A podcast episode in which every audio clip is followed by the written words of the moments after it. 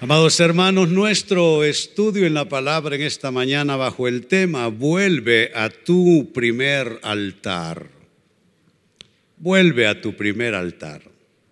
Pastor René, ¿con qué tiene que ver este tema? Explíqueme.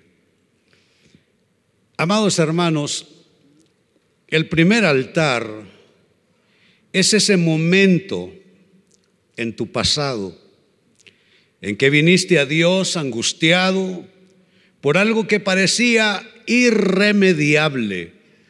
Tú decías, de esta no me salvo. Y sucedió que buscando a Dios, allí Él te ayudó y Él te rescató. Y este tema es importante, amados hermanos, porque ese altar de conexión con Dios de urgencia de Dios en nuestras vidas, de dependencia en Dios, ese altar nos llama nuevamente en este año de gracia y favor.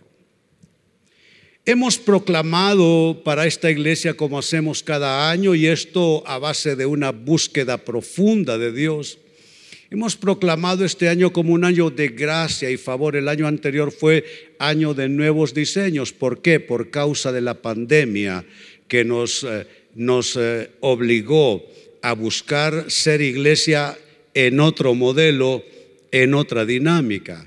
Y no solo iglesia, pero también nuestras vidas, cómo administrar nuestros hogares, nuestras finanzas, la educación de los hijos, etcétera.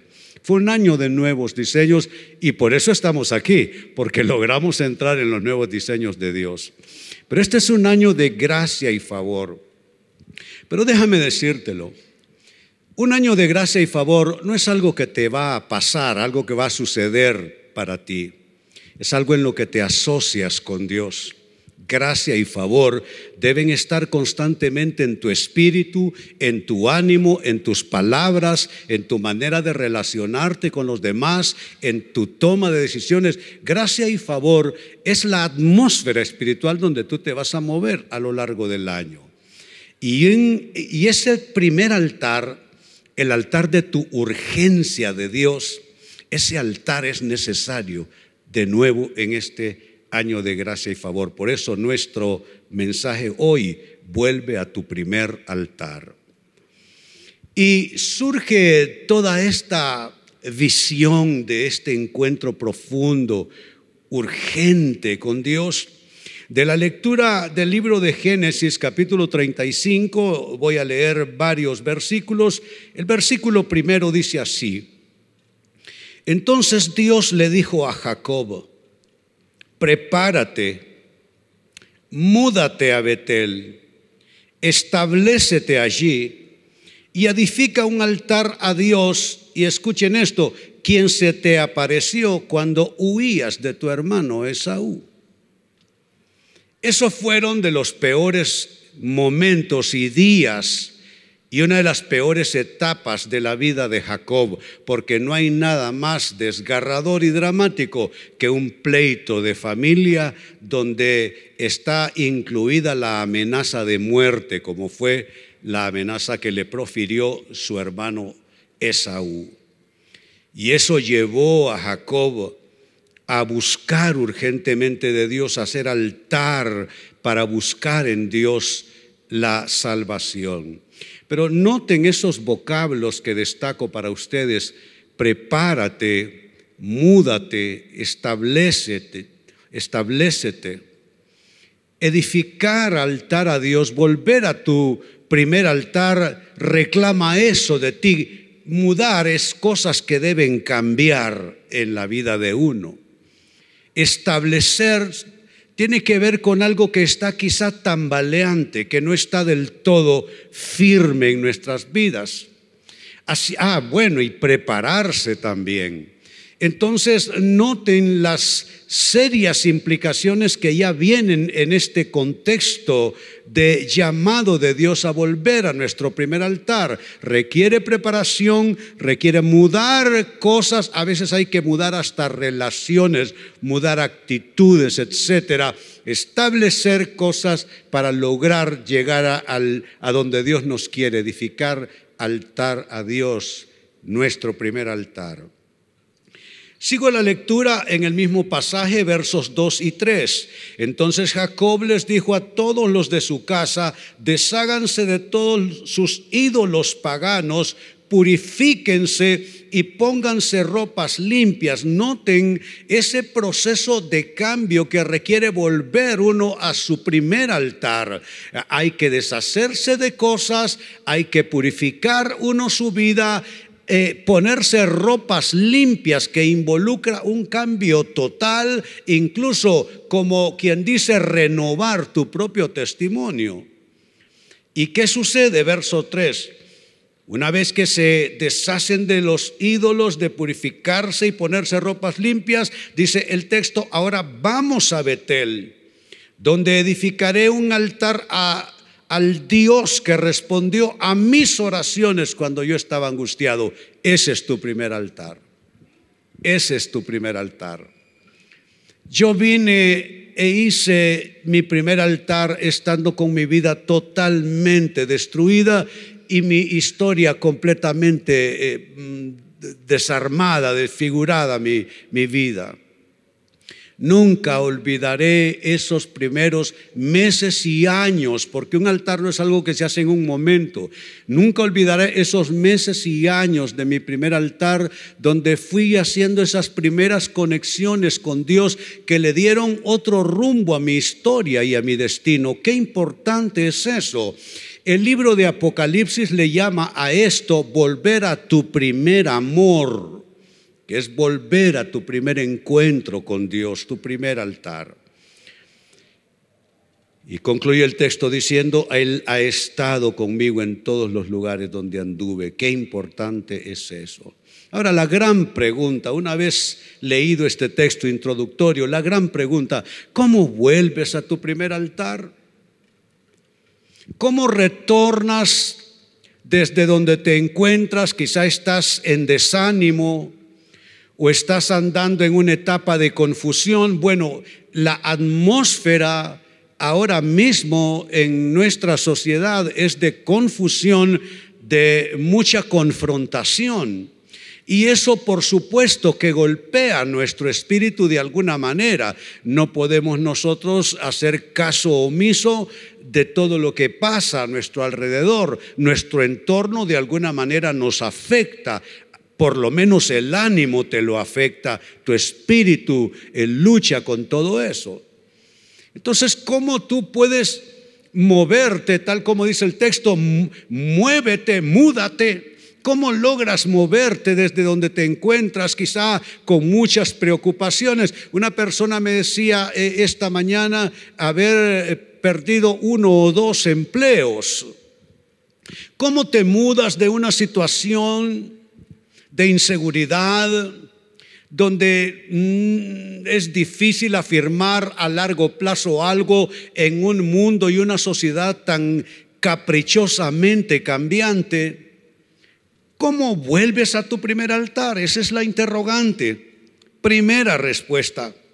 Vuelves a tu primer altar si recuperas el sentido de urgencia por el Señor que quizá hayas perdido ese sentido de urgencia. Qué importante es eso.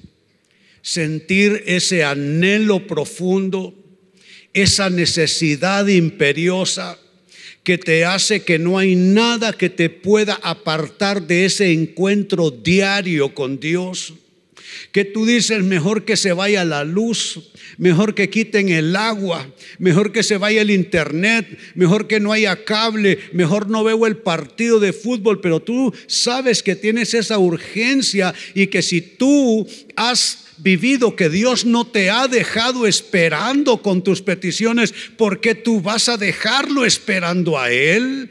Que Él es tu todo, Él es el que suple todas tus necesidades es recuperar el sentido de urgencia por el Señor que quizá has perdido. Y, mira este comentario que te hago.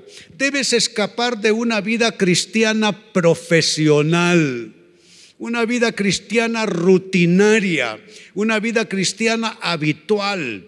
Uno puede hacerse pro de la vida cristiana, claro que sí.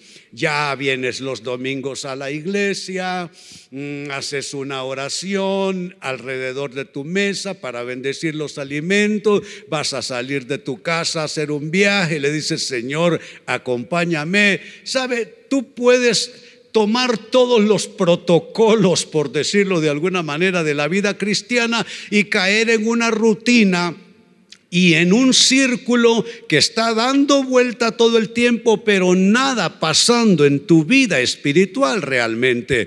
Yo lo sé, uno puede estar orando y nada estar pasando dentro de uno. Uno puede leer la Biblia y nada estar pasando dentro de uno. ¿Por qué? Porque cuando se hace con una actitud rutinaria y no de urgente necesidad de Dios, entonces allí la situación espiritual es completamente otra otra.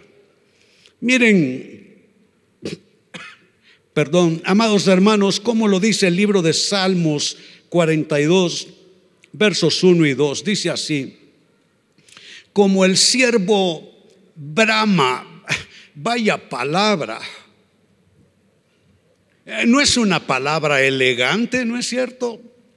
Posiblemente habrían otros vocablos para decir amablemente, para decir cosméticamente lo que aquí se está diciendo. Pero el autor bíblico quiere expresarlo de una manera cruda, quiere expresarlo de una manera básica, esencial, casi que primitiva. Dice, como el siervo brama por las corrientes de las aguas, así clama por ti, oh Dios, el alma mía. Interesantemente, estos dos vocablos, brama y clama, son la traducción exactamente del mismo vocablo en el hebreo original, de donde viene nuestra traducción al castellano.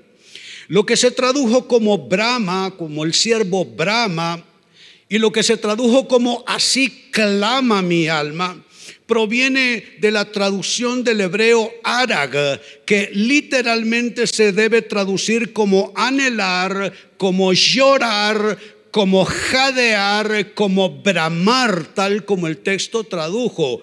Entonces lo que el texto está diciendo, lo que el autor pretende decirnos es que así como clama y brama y jadea un siervo sediento por las aguas, así debe bramar, así debe clamar y así de, de jadeante debe estar nuestra alma por nuestra necesidad de Dios.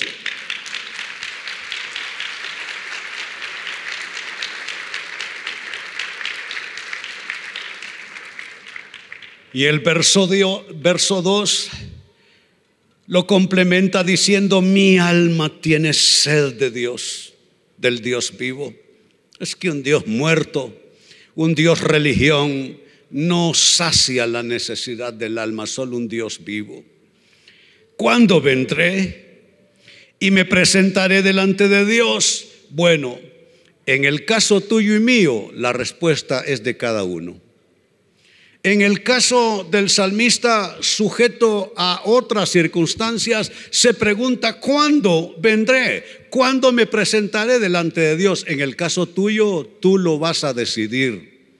Tú puedes reorganizar tu vida aquí sentado de cara a este altar y a partir de este día tu vida espiritual comenzar a ser totalmente diferente, ya no por rutina, casi que rezar una oración, ya no por rutina leer el versículo diario para hacer sentir bien a tu alma. Déjame decirte, la Biblia no es solo un libro devocional. Hay quienes en la Biblia solo encuentran un libro devocional. Leo el versículo diario para sentirme bien en este día. Pero déjame decirte, la Biblia es un libro, es un libro legislativo. Ahí está la ley de Dios y es en ese libro donde nosotros debemos de buscar con verdadera ansiedad, con verdadero sentido de necesidad, cuál es la legislación de Dios para nosotros, para cómo actuar en nuestras vidas en todos los escenarios.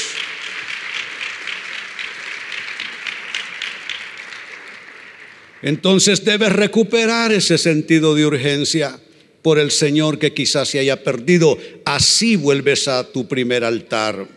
Como segunda respuesta, vuelves a tu primer altar si vuelves a agradar a Dios, óyelo bien, en lo poco. Agradar a Dios en lo poco, vaya concepto. Porque humanamente la lógica humana nos diría que para agradar a Dios habría que hacer cosas grandes, cosas extraordinarias, cosas fuera de lo común, cosas fuera de lo corriente. Pero interesantemente, la Biblia introduce otra clase de concepto para nuestras conciencias. Habla de que a Dios se le puede agradar en lo poco vuelve a agradar a Dios en lo poco. ¿Qué es lo poco? Lo digo en mis notas para ti. Lo poco son cosas que tú consideras sin mérito, cosas que tú consideras sin importancia, pero que Dios sí valora. Pregúntate en esta mañana cuántas cosas que tú no estás valorando por considerarlas poca cosa o cosa de poca importancia son las cosas que Dios está esperando de ti para agradarse de ti. Es que no necesitas realizar actos supremos extraordinarios, totalmente superlativos.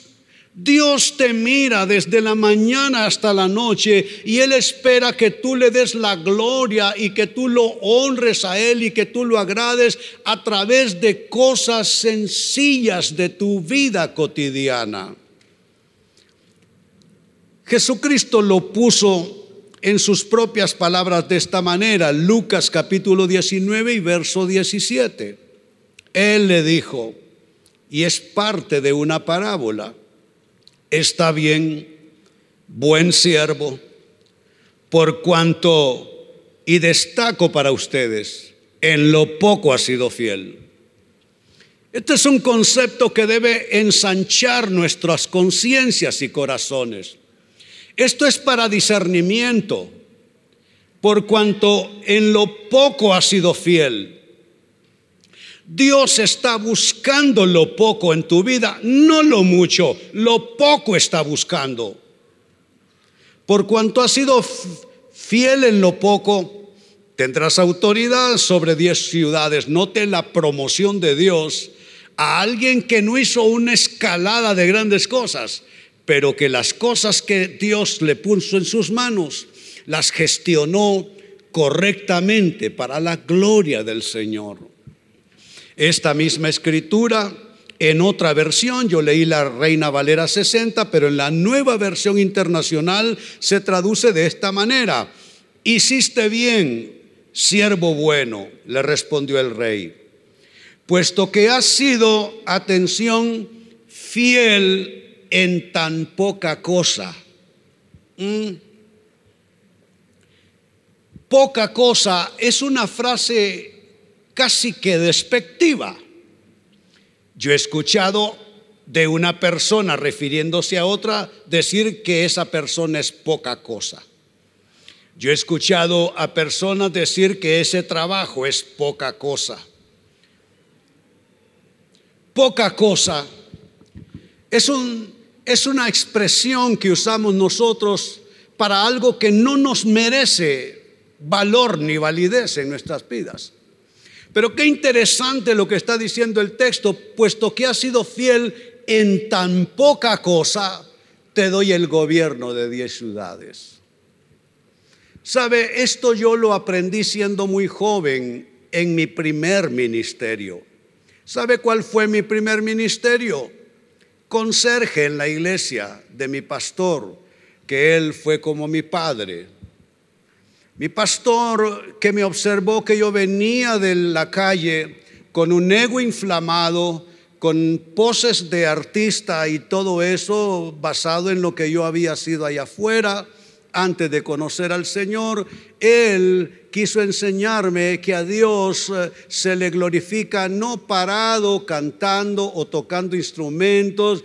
Yo provengo del mundo artístico aquí en esta ciudad y yo llegué a la iglesia y algo tenía yo que aprender y mi pastor lo discernió y me enseñó a glorificar al Señor en cosas como aquí estamos leyendo que parecen poca cosa. Y cuando conversé con él acerca de mi llamado al ministerio, él me dijo con toda seguridad, sin duda alguna, yo sé cuál es tu ministerio. Yo estaba contento, dije, ¿qué va a pasar? Vamos a ver qué va a hacer conmigo. Soy director de alabanzas, soy músico, sé hacer muchas cosas. Y él me dijo, vas a tomar la escoba y el trapeador y vas a barrer el lugar donde se hace el culto, vas a, a, limpiar los inodoros y vas a llevar las cajas de los refrescos a la enfriadora y tú vas a vender los refrescos antes y después del culto. Te nombro eh, en el grado honorífico de conserje de esta iglesia.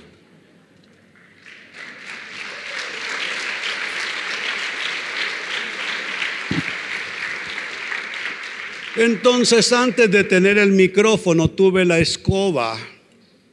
Antes de tener el micrófono tuve el trapeador. Antes de tomar eh, las cosas del altar, metí las manos en la taza del sanitario para limpiarlo para los hermanos que llegaban al culto. Sé de qué les estoy hablando. Y eso es consecuente con lo que la Biblia dice. Por cuanto has sido fiel en tan poca cosa, te doy el gobierno de diez ciudades. ¿Sabes qué?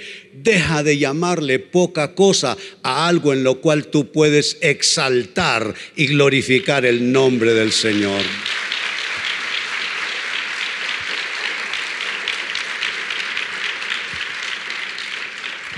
Y número tres, con lo que cierro, cómo volver a tu primer altar. Vuelve a la dependencia correcta. ¿Cuál es la dependencia correcta? Más de Dios y menos de ti. Más de Dios y menos de ti. Sabe, aún en la temporada en que me encuentro, ustedes saben, soy un pastor prácticamente en etapa de jubilación. Eh, ya hay nuevas autoridades sobre todo nuestro movimiento, la red global CCI.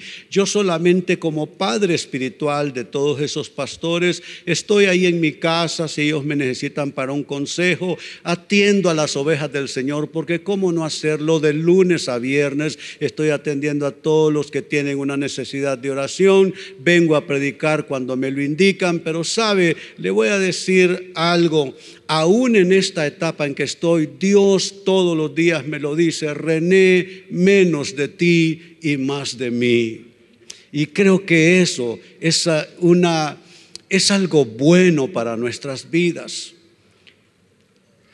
Que haya más dependencia, que haya más de Dios y menos de nosotros. Atención a este comentario. Poco a poco vamos cayendo en aquello de, si Dios no me ayuda, voy a tener que hacer algo. ¿Cuánta gente me lo ha dicho en consejería? No es que si el Señor no hace algo, pastor, yo voy a tener que hacer algo. Les voy a decir algo, más bien de mi parte, si Dios no hace algo, no hagamos nada, esperemos mejor que llegue el tiempo de Dios, la manera de Dios. Eh, eh, eh, no, no, no nos pongamos nosotros a querer sustituir a Dios en nuestras vidas a veces somos impacientes. Si Dios no mete su mano, pues yo meteré la mía. No, no, no, no. Eso nunca funciona. Y atención a una seria escritura respecto a esto. Es una escritura como para ponerle los pelos de punta a cualquiera, perdonen la manera de expresarlo. Dice Isaías capítulo 31, verso 1. Qué aflicción les espera a los que buscan ayuda en Egipto. Al confiar en sus caballos, en sus carros de guerra y en sus conductores. Y destaco para ustedes, y al depender de la fuerza de los ejércitos humanos, en lugar de buscar ayuda en el Señor, el Santo de Israel. Es una sentencia fuerte.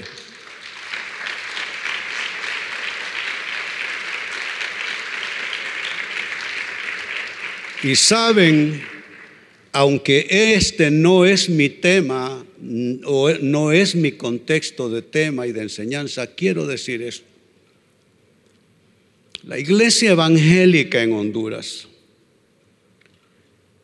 puede entrar en periodos de aflicción por haber buscado ayuda en Egipto, por haber confiado en sus caballos, por haber confiado en sus carros de guerra y por haber confiado en sus conductores.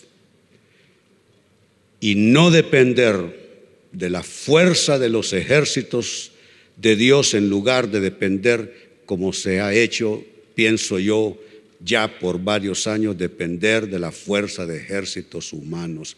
No soy nadie para hacer este comentario, pero desde mi conciencia me dice que necesitamos los cristianos en este país y la iglesia y sus instituciones, necesitamos de alguna manera retomar la vía correcta y depender de Dios y no de Egipto.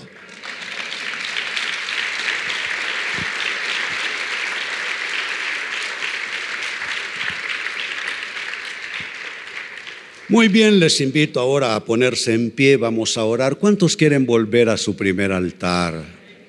Si yo quiero esta, esta tarde, es mi siguiente tiempo de oración, decirle, Dios, ayúdame, quiero llegar y buscar y tener de nuevo ese primer altar, Señor, ese gran sentido de urgencia por ti. Aleluya. Ahí donde estás comienza a adorar al Señor. Hazlo libremente, espontáneamente. Adora al Señor. Aleluya. Aleluya. Aleluya. Padre, en esta hora te damos gracias. Que tu palabra construya reino de Dios en nuestras vidas.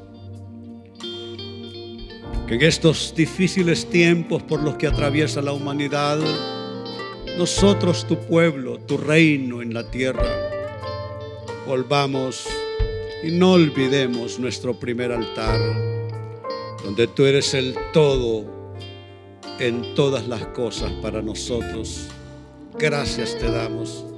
Iglesia, hoy te bendigo y pido que en este año de gracia y favor el Señor te extienda esa gracia para que tú transites en el camino y la senda de tus propias circunstancias vayas encontrando los testimonios de Dios allí en el camino y que te des cuenta que Dios está contigo, no importa lo que esté pasando a tu alrededor. Iglesia, pueblo de Dios, te bendigo en el nombre del Padre y del Hijo y del Espíritu Santo. Decimos todos amén y amén. Dámosle gracias al Señor. Decimos...